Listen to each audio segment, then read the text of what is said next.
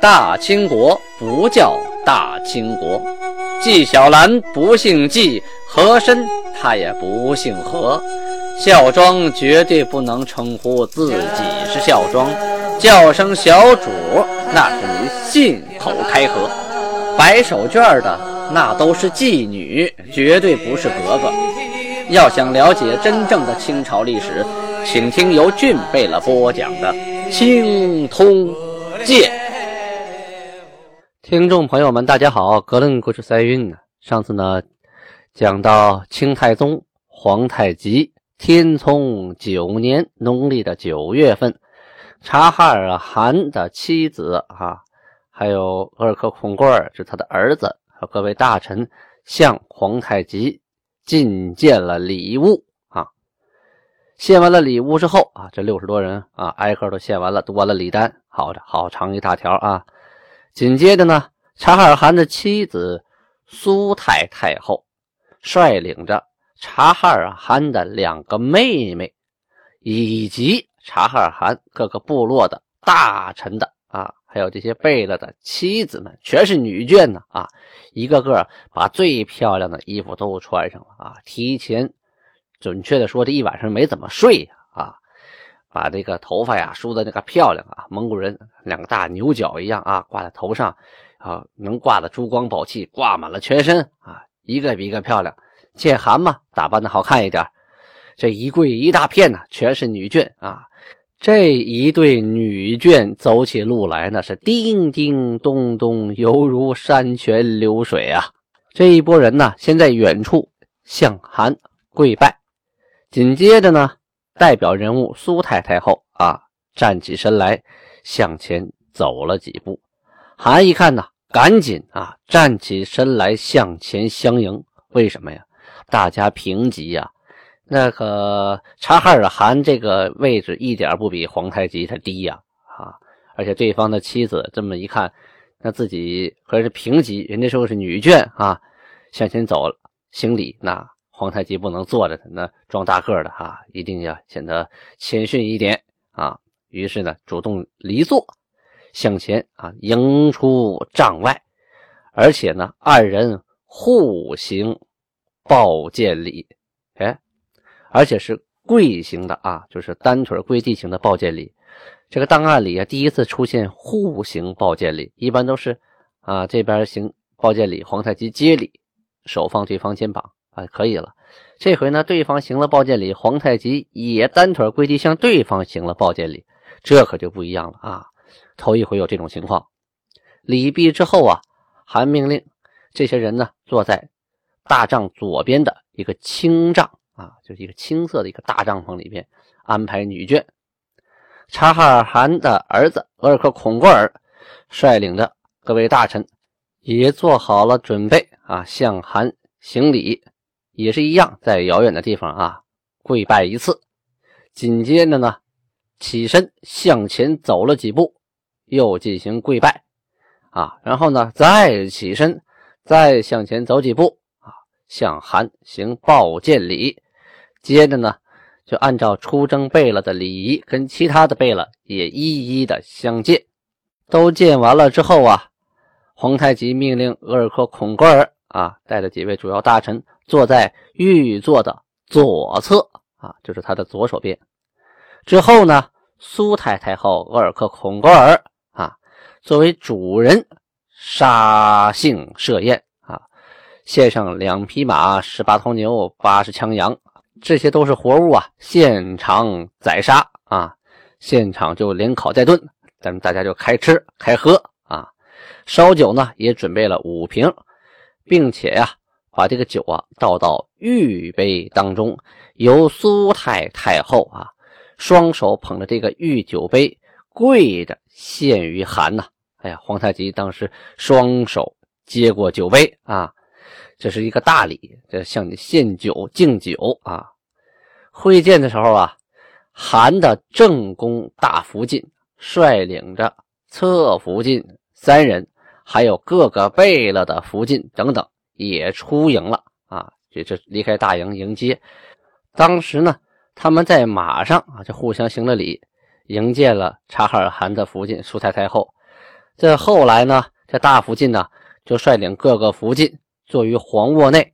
察哈尔汗的福晋苏太太后呢，在之前已经见过汗了，现在该拜见啊大福晋了，就女眷互相行礼，就到了大福晋面前啊，互相的行礼会见，都见完了啊，都介绍完了，大福晋呢单独设了大宴啊，宴请察哈尔汗的福晋，还有他汗的妹妹。以及各位随从的女眷们，啊，女人在一起聊天啊、说话呀、喝酒啊，呃，又一个风格。和男人插话在一起他不方便，是吧？那女的在一起呢，哎，聊的也比较开心，比较自在，不那么拘束。虽然呢，这个苏太太后和额尔克孔克尔啊献上了很多牲畜，但是呢，这么多人，你这只是意思意思。真正的这个请客的主人是皇太极啊，他早已摆下了大宴啊。请所有的这个察哈尔来归附之人，当然这些当官的在上边吃，那当兵的在下边吃嘛。菜少几样啊，肉少几种，但是呢，保证是酒足饭饱的。简短结束啊，这场宴会啊，大家是大快朵颐啊，推杯换盏。结束之后啊，呃，韩啊就出了帐篷来看一看啊，各位察哈尔人啊献的这个物品。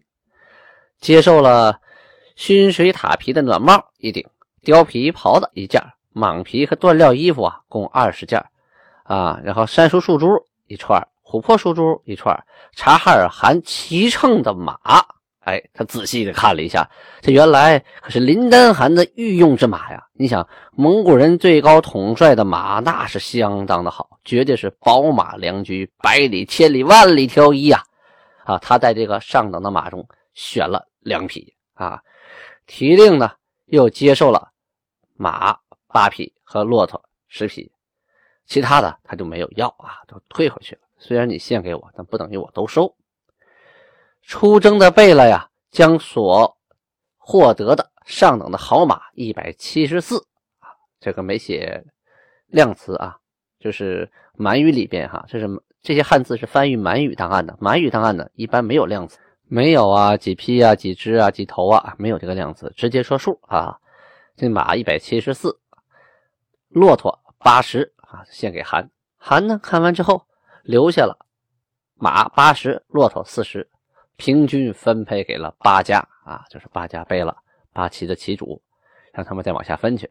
其余的所有的驼马呀，命令兵部按照这次哈出征他们记录的。谁获得功劳大小啊？要去论功行赏。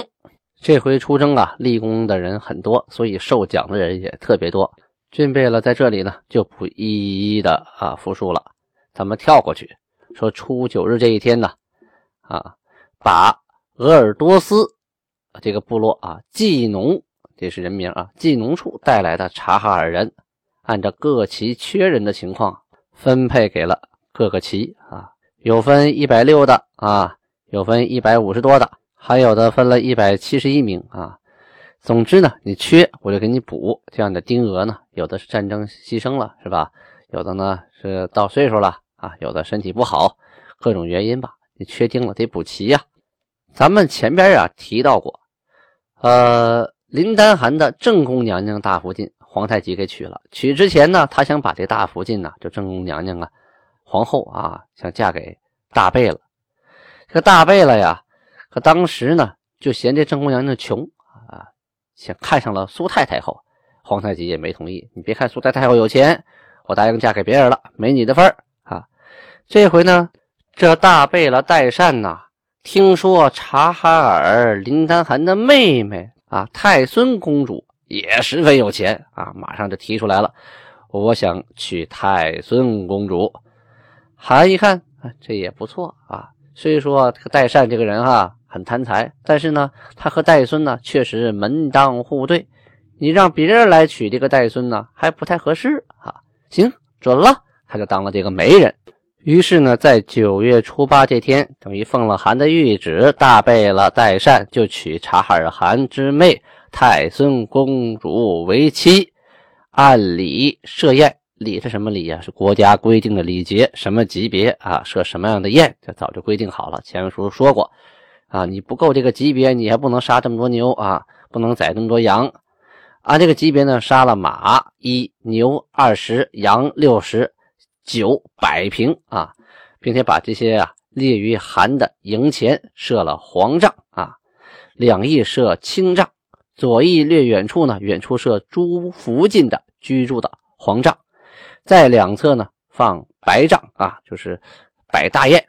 这席间呢，大贝勒呀。向皇太极，就是向韩呢，进献了被雕花安配的马四，长安的马四啊，被十余鞍的马二，长马是平常马十，共进了二十马，就是二十匹马。韩看完以后啊，一匹也没接受啊啊！别看我是媒人，但是我不是冲这个做媒挣的这份钱的，但你行这个礼，我心领了啊，都都退回去吧。婚礼办完第二天呢，大部队回銮，但是呢，部队走的肯定是慢啊，因为人多，东西也多。当时啊，兵部岳托贝勒，咱们前面书说过啊，征战的时候身上就有病，韩呢体谅他，派人赶紧啊，快马加鞭，你们小股部队先走回去啊，找最好的大夫给岳托贝勒看病，派他们先行，大部队呢慢慢走。到初十这天呢，部队行进的途中啊，皇太极又做了一个决定，把自己的二女儿叫马卡塔，马卡塔啊，马卡塔格格，许给了谁呢？许给了察哈尔汗之子额尔克孔贵儿啊，这样就亲上加亲了。你看，皇太极娶了正宫大娘娘啊，然后呢，呃，林丹汗的妹妹呢，就嫁给了大贝勒代善。现在呢。皇太极又把自己的女儿嫁给了林丹汗的儿子额尔克孔贵儿啊，同时呢，令对方进聘礼，杀幸九九，就是说这个这个礼节呀是九十九头牲畜啊，这才够数。大排宴宴，在行军路上又吃了一回喜酒啊。席间呢，进献礼物。好，这额尔克孔贵儿，你想娶韩的女儿，那你这个聘礼不能少啊，而且这个。还不客气啊！你上来我全收。这礼单我这一看一大篇，我就不读了啊！您就可劲想吧，有什么好东西他都送了。初十这天呢，档案记录了朝鲜国王回书金国函啊，这么一篇书信，上面说：敝国边民违法采挖人参，深入贵国兴京城五六十里处，为巡边之人所遇。非但不拱手谢罪，反而抗拒不服。是此种种情形，已于来使处得悉啊，不胜惊诧。这个朝鲜皇帝是说这事儿我不知道。哎呀，我听了也吓一跳啊，这个意思。他说敝国商人啊，不入民籍，东西各地任其行走，见利而趋，无利不往。我国法度鞭之莫及，历来如此啊。哎，他给自己宅里溜干净。他说呀，这些人呢，原来是做买卖的。由于你们管的严，他不知道跟谁去做了。于是呢，他们也不登录户籍，我也不知道该归哪个官管。这些人是游来游去，东奔西走。于是他们越过边境去挖参。你说我也管不了啊啊！给自己摘的挺干净。紧接着又说，况久与江北之人彼此往来贸易，如此积弊成习啊，就是这些人都养成习惯了，过江都不当个事儿。因为常年嘛，那对他们来说没有国界的限制。今数年来，江北之人巡守贵国法度啊，拒处刑律，不敢前来贸易。我国商人遂失生计，故使谋私挖人参之路。哎，他给解释了一下，说你们管的严，那女真人没人敢过来啊，越界来经商啊，你们的法律太狠。可可是。你这一不经商，我们这边人没东西换，没饭吃了，所以，呃，迫于生计，想到了啊，偷挖人参这一招。贵国拿货此等商人借送敝国者，先后不止一两次也啊。每次借还之人，皆带至边界杀之。啊，他说呀，说你们金国啊送过来的这个朝鲜人，我们接收了不是一两次了。每次只要到了我们边界啊，往地下一按，咔嚓就砍倒的，直接杀了，不客气！叛国之人嘛。呃，想这这段故事啊，读到这里啊，我就听朋友说过，说前些年呢，这个朝鲜啊，就经常透过鸭绿江往中国这边跑的，后来被边境警巡警啊发现了，送回去。这送回去啊，就眼看着江对面哈，拿着铁签子啊，这八号线铁丝，把手一个一个的扎穿了啊，切穿成串，像穿蚂蚱似的往回领。有的穿耳朵，还有的干脆直直接就当一枪啊！哎呦，挺吓人的，很残忍啊。好，咱们书归正传啊，还说这封国书，朝鲜国王啊，接着又说，呃，我国边界呀，诸官每每来报啊，查获此等罪犯。然见利忘命，企图侥幸。边界各官心计亦属不一，既有隐匿奸诡者，亦有知弊即拿货而绳之以法者。故此弊啊，尚未断绝。他这意意思是说呀，我们这些边境的官员啊，也是什么样都有，有的贪财啊，吃了贿赂就没管；有的呢，嗯，执法如山就给杀了。啊，我们呢也是。一直没有杜绝此事的发生，为此每闻贵国指责我等，实无言以对。就是说，你们说我们朝鲜这事没办明白，确实我们也，哎呀，确实不好意思，也没有话说。置贵国以兄弟之道为念，如此逐项函告，何等幸甚呢啊，就客气了。每次你们都给我来封信，告诉我们今天抓了几个，明天杀了几个。哎，实在是，啊，太让我们感觉到心里头，哎呀，过意不去。昔贵国之人逃入我境者，皆已送还。今并无逃来之人，尚有逃至者，岂敢容之一日耶？啊，我们现在这边朝鲜可没有女真人了啊，一个都没有啊，不敢留了。贵国如此亲爱厚待我等，我岂有隐匿贵国奸人，辜负贵国之事耶？嘿呦！大家听着，这信里边一个贵国接着一个贵国，说自己呢是一个敝国接着一个敝国啊，兄弟相称，十分客气。这语气呀，跟头些年可完全的不一样啊啊！朝鲜这国家也不容易啊，夹缝中求生存，但是呢，太极打的确实好，小国家经常把大国玩弄于股掌之中啊。看这词儿写的啊，你挑不出毛病来。真可谓墙头草，随风倒啊！见风使舵，老船长啊！可一想啊，朝鲜他不这样，又能如何呢？那么点个地盘，还是个半岛，三面环海，一面与中国接壤，那边呢还有个日本虎视眈眈，那边俄罗斯的更得罪不起。没办法，真的就是那句夹缝中求生存，还能如何？只能继续打他的太极呀！当天呢，皇太极啊，派几个人。从国库中支出银两一千，干什么呢？哎，因为路上啊，回来呀，路过民国边境，不太远，派人去贸易，就换点东西回来，换来了蟒缎，还有普通的缎匹，赐给杨古丽额驸蟒缎一啊，普通缎二，赐给达尔汉额驸阿三叶琛叶克舒十总兵官霍勒班广代普憨查卡尼。鄂必龙，哎，鄂必龙后边会屡次提到的啊，还有马总兵官，还有明安贝勒恩格德尔额驸塔西海库鲁克，一共十五人，蟒缎各一缎子一匹，赐给蒙古孤山啊，额真八人，因为这个时候已经有蒙古八旗了啊，所以呢，蒙古就有八孤山，自然就有八孤山额真一人啊，一匹蟒缎，赐给哈达格格啊，戴嘎尔格格。还有班蒂额夫之妻大格格东古格格，啊，松奥托格格达尔汉额夫之妻啊，也是格格哈，没提名字啊。呃，还有恩格德尔额夫之妻格格啊，那哈出之妻格格，这个八人大段子各两匹，帽段子一匹。这里反映出一个问题：皇太极想赏别人东西，哎，尤其是赏缎匹的，必须得到民国去换，说明啊。金国现在的生产力还是有一定限制的，就算是你能生产出绸缎，也不够分的啊，所以还得靠人家跟民国去交换。人家要是闭关锁国不搭理你，你要想赏东西的时候，还真就不够用的，捉襟见肘。所以呀，这对物质的需求啊，往往就是战争的导火索，也是皇太极开疆扩土的原因之一呀。